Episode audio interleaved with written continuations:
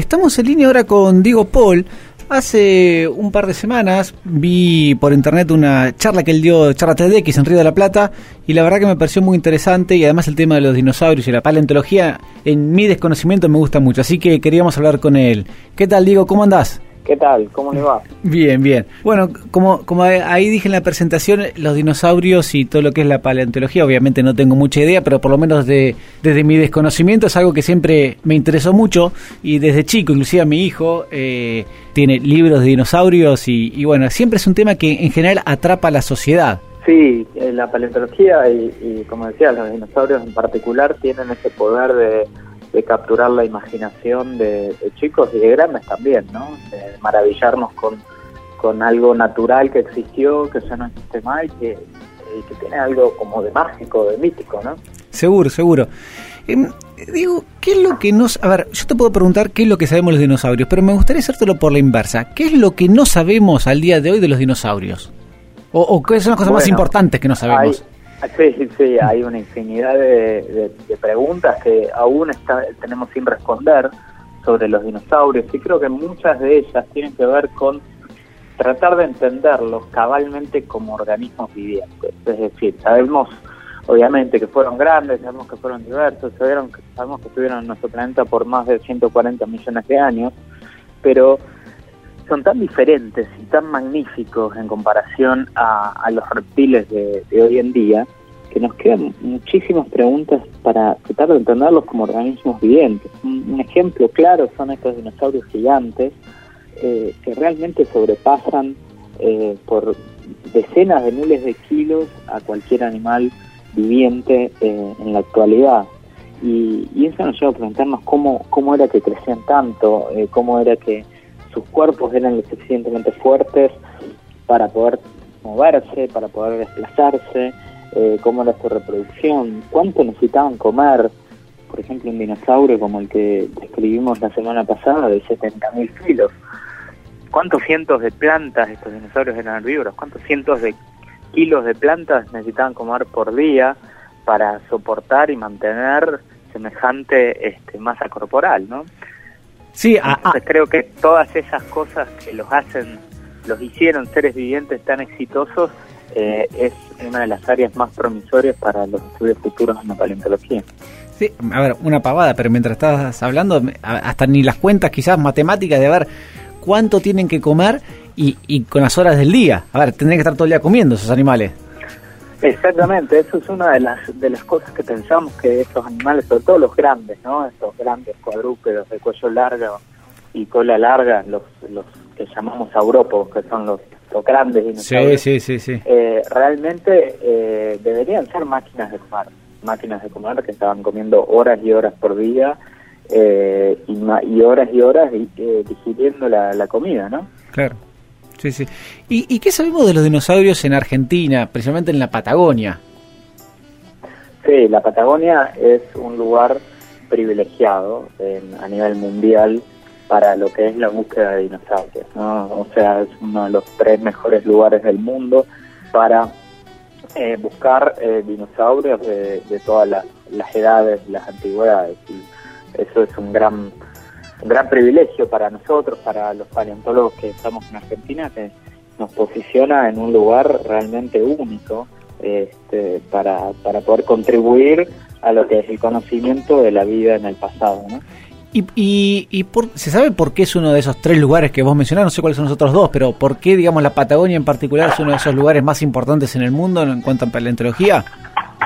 Bueno, hay, hay una explicación, eh, digamos, eh, bien clara que es que eh, es un área que en su gran mayoría es un, desierto gigantesco. Nosotros a veces decimos Patagonia y pensamos en Bariloche, eh, pero el 80% de la Patagonia es un desierto, no es la estepa patagónica. Sí, claro. Y en esos lugares hay poca vegetación, hay poco desarrollo del suelo y lo que queda expuesto en superficie son las que llamamos las rocas sedimentarias, es decir, estas rocas formadas hace millones de años por acumulación de sedimentos, en fondos de ríos, fondos de lagos, y es esa acumulación de sedimentos la que fue enterrando a algunos de los animales que vieron al pasado, entre ellos a los dinosaurios. Entonces, el tener una zona desértica así tan grande es sin duda una, una, una gran, gran ventaja, digamos, para la paleontología. ¿Y cuáles eran, a ver, los dinosaurios dominantes en estas tierras en aquellos millones de años? Que además, eh, una cosa de que yo nunca lo había asociado y, hace poco me puse a pensarlo leyendo un libro justamente para mis hijos, es hay dinosaurios que entre ellos no se, no se conocieron porque estamos hablando de 70, 100, 140 millones de años y, fueron evolucionando. Exacto. La Patagonia es muy rica no solo en dinosaurios en general, sino en diferentes épocas de los dinosaurios. Entonces, siguiendo el estudio de los dinosaurios en Patagonia de diferentes edades, podemos realmente contribuir a entender cómo evolucionaron los dinosaurios como grupo a lo largo de un periodo de más de 100 millones de años. ¿no? Y eso es a, buena parte de lo que nos dedicamos los paleontólogos, es a trazar estos árboles evolutivos entre las diferentes especies y tratar de entender cómo fueron cambiando, a lo largo del tiempo, cómo se fueron adaptando a los diferentes climas, a los diferentes ambientes. En, toda la época de los dinosaurios hubo cambios climáticos y ambientales muy, muy significativos, ¿no? Eh, por ejemplo, hace unos 100 millones de años fue el, quizás el apogeo de la época de los dinosaurios, que es donde se registran los dinosaurios más grandes del mundo. Y era un momento de, calentamiento global, un momento en donde estaban surgiendo las, las que llamamos angiospermas, o sea, las plantas con flor, estaban recién apareciendo en nuestro planeta y estaban cambiando, alterando completamente todo lo que eran los ecosistemas de los continentes, ¿no? ¿Y, y en aquella época cómo era nuestra Patagonia? Nuestra Patagonia era sin duda un lugar mucho más cálido y mucho más húmedo. Eh, la temperatura en general en la época de los dinosaurios era más alta que en, la actualidad, es decir, en la gran mayoría de la época de los dinosaurios no se registran eh, desarrollos de hielos en los polos, por ejemplo, eh, lo cual ya nos habla de una temperatura global más, más elevada. Y también era mucho más húmeda, no existía la cordillera de los Andes en esa época, entonces toda la humedad que hoy vemos concentrada en el oeste de Argentina y en Chile por eh, justamente eh, que los vientos húmedos del Pacífico descargan sus lluvias debido a la existencia de la cordillera de los Andes, antes de esa humedad quedaba, eh, digamos, distribuida más parejamente a lo largo de toda la Patagonia. Entonces tenemos, por ejemplo, registros de coníferas, de lechos, de plantas realmente que nos hablan de una vegetación frondosa, eh, y mucho más, este, un ambiente mucho más húmedo que el que conocemos hoy en día en la Patagonia. Claro, o sea que de alguna forma la cordillera fue el que hizo ese, ese ambiente desértico que vos nombrás. Sí, sí, el surgimiento de la cordillera alteró, esto ocurrió incluso después de que los dinosaurios desaparecieron, ¿no? Hace unos 10, 15 millones de años, eh, alteró por completo los ecosistemas de no solo de Patagonia, sino de, muchas regiones de, Sudamérica, ¿no? Una masa de montañas de, de 5.000 a 6.000 metros de altura, este, sin dudas altera de manera radical lo que es el desarrollo del clima, los vientos y por supuesto la vida que se desarrolla en esa región. Diego, en cuanto a la exploración, ¿cómo estamos como país? Eh, ¿Es costosa? Eh, nos interesa como país eso, le damos eh, de alguna forma eh, el presupuesto necesario o es todo a pulmón como la gran mayoría de las cosas que suceden acá? Bueno, digamos, hay que destacar que a nivel internacional la Argentina tiene una comunidad de, paleontólogos, de científicos bastante numerosa, ¿no? Y eso creo que es sin duda gracias a la existencia de CONICET como entidad nacional que propicia eh, la ciencia básica, la ciencia, la investigación en general, más allá de, la, de la función que, que tenga cada, cada investigación. Y, y, bueno, si bien obviamente hay recortes presupuestarios este, y siempre pensamos que Argentina debería invertir más en ciencia y técnica en general, eh, creo que ah, en comparación con, otros países de Latinoamérica sí tenemos una, una cantidad de investigadores de primera línea que es eh, realmente destacable. Está bueno. Y contame un poco cómo surgió el tema de eh, la charla TEDx Río de la Plata que hiciste en su momento, que, a ver, para los oyentes es eh, la charla TEDx más grande del mundo, la que se hace acá en Buenos Aires. Sí, eh, fue una, una experiencia muy interesante. TEDx Río de la Plata es, realmente una, una, un movimiento gigante. Es, increíble ver que se junten 10.000 personas a escuchar charlas en general sobre ideas de diferentes eh, personas, eh, gente del arte, de la cultura, de la ciencia, de la medicina, de lo que sea. Eh, y realmente, bueno, fue un honor cuando me invitaron eh, a participar de este, de este evento hace un par de años. Y, y bueno, lo que hice fue contar un poco qué es qué es ser paleontólogo y qué es ser descubrir este, descubrir especies y cómo es eh, descubrir especies de dinosaurios nos pueden ayudar a entender un poco cómo era el mundo hace eh, millones de años atrás, ¿no? A través de las pistas que nos dan los, diferentes animales. Vos ahí dabas eh, una historia tuya que bueno que estabas volviendo ya de una exploración y encontraste lo que era el hueso de un cráneo de un dinosaurio. Eh, que, estaba en la superficie. Corregime si estoy equivocado, ¿eh? Sí, sí, ah. sí, exacto. Fue uno de esos momentos que uno siempre recuerda, estar caminando en el medio de, la Patagonia, en medio del desierto, y como siempre cuando buscamos fósiles, buscamos restos fósiles que están empezando a asomar en la superficie, es decir, que la erosión ha empezado a escapar. Y en un momento, una tarde de, de mucho calor, estaba volviendo y de repente veo algo en el, en el suelo, me acerco y ya cuando me voy acercando me voy dando cuenta que era algo que reconocía, ¿no? Era, era la parte de, del cráneo, de, los huesos de la cabeza de un dinosaurio y es extremadamente raro y, poco frecuente encontrar el cráneo saliendo recién estando destapado de, en la superficie y realmente fue de esos momentos que no me voy a olvidar nunca, ¿no? Me arrodillé al lado y empecé con el pincel a destaparlo de a poco y realmente no, no podía creer lo que, lo que tenía delante, ¿no? Después cuando fuimos abriendo más la excavación estaba el esqueleto completo, es decir, estaba realmente lo que vi al principio era la punta de la cabeza que estaba recién asomando y cuando iniciamos la excavación se descubrió el esqueleto completo de un dinosaurio carnívoro que había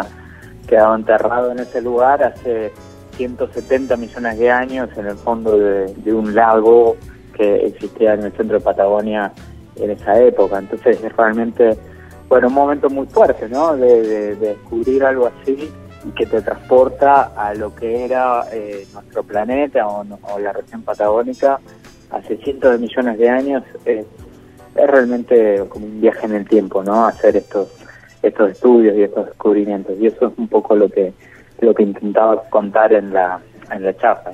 Está muy bueno. Te digo que si, yo hubiese estado antes en ese lugar, capaz que lo eh, pensaba que era una piedra, la tiraba y después no, encontraba nunca más en toda la historia de la humanidad esos esqueletos. Y sí, puede pasar. A veces este, pasan, eh, alguien puede pasar y no lo reconoce. Hay veces que gente sin experiencia en paleontología encuentra fósiles y se da cuenta. Eso fue lo que pasó, por ejemplo, hace eh, tres años cuando eh, se dio, eh, fue el descubrimiento inicial del dinosaurio más grande conocido hasta ahora, ¿no? Que se llama Patagotitan, el, el, titán de la Patagonia, lo, justamente lo, lo publicamos hace hace 10 días.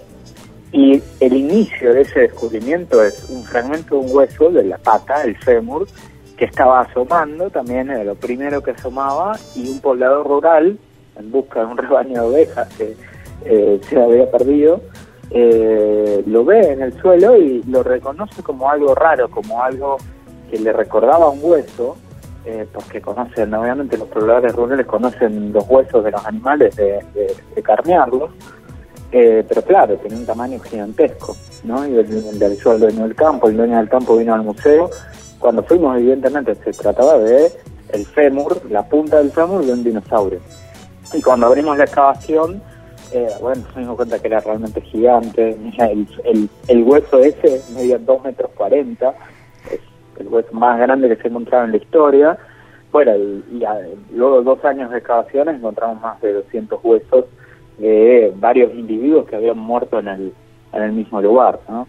Entonces, a veces muchos descubrimientos los hacemos nosotros, pero muchos otros descubrimientos los hace gente que pasa, tiene la, la, suerte de pasar en lugar preciso, en el momento preciso, y la habilidad de observar algo y darse cuenta de que no es una piedra más, de que no es un, un resto como cualquier otro, sino que tiene forma extraña, ¿no? Y eso es lo que, lo que bueno, es valioso en la gente que, que es observadora, ¿no? que, reconoce este, cosas en la naturaleza. Está Y contanos un poco, como para ir terminando la nota, ¿cómo era este dinosaurio? ¿Qué se sabe de este dinosaurio que es el más grande del mundo hasta ahora? Bueno, este gigante, el titán patagónico que vimos llamar, eh, es uno de estos animales eh, cuadrúpedos, de cuello largo y cola larga, una cabeza muy pequeña, eh, y son estas moles realmente de eh, estimamos que pesaba cerca de 70.000 kilos. Esto es el equivalente a una decena, a 10 elefantes africanos, o a un tan largo y tan pesado como un avión. Y, realmente es, una maravilla del mundo natural, ¿no? Es, eh, los huesos de, de las piernas y de los brazos son realmente como columnas, son increíblemente macizos eh, y las y las vértebras son parecen una, una maravilla de la, de la ingeniería, ¿no? Porque realmente estos animales eh, lograron tener adaptaciones para hacer un esqueleto que diera un armazón, básicamente, a un cuerpo que fuera lo más resistente posible, pero a la vez lo más liviano posible. Entonces vemos, por ejemplo, que las vértebras, el 60% de las vértebras es aire, o sea, es una complicada red de láminas entrecruzadas, como si fuera la estructura de un andamio, de láminas oblicuas, que van dando estructura a la vértebra, a la columna vertebral, sin incrementar el peso de, este animal, ¿no? Eh, entonces descubrimos todas estas, estas cosas fantásticas de la evolución en el, en el cual surgen nuevas estructuras como como respuesta, como adaptación a, alguna característica, en este caso al, gigantismo extremo que fue el gigantismo más grande que, conocemos en la historia de la vida de nuestro planeta, ¿no? Qué bueno, qué bueno. Diego, un placer hablar de con vos de paleontología, de dinosaurios, este, como vos decís, eh, eh, asombra grandes y chicos, pero de alguna forma también me llevaste a mi niñez y a la admiración desde chico con, con los dinosaurios, así que te agradezco muchísimo. No, gracias por llamar, es un placer eh, hablarles y, contarles de, lo que hacemos desde aquí en el, Museo Feruglia, en la ciudad de Trelew. Un abrazo grande. Gracias, hasta luego. Chao,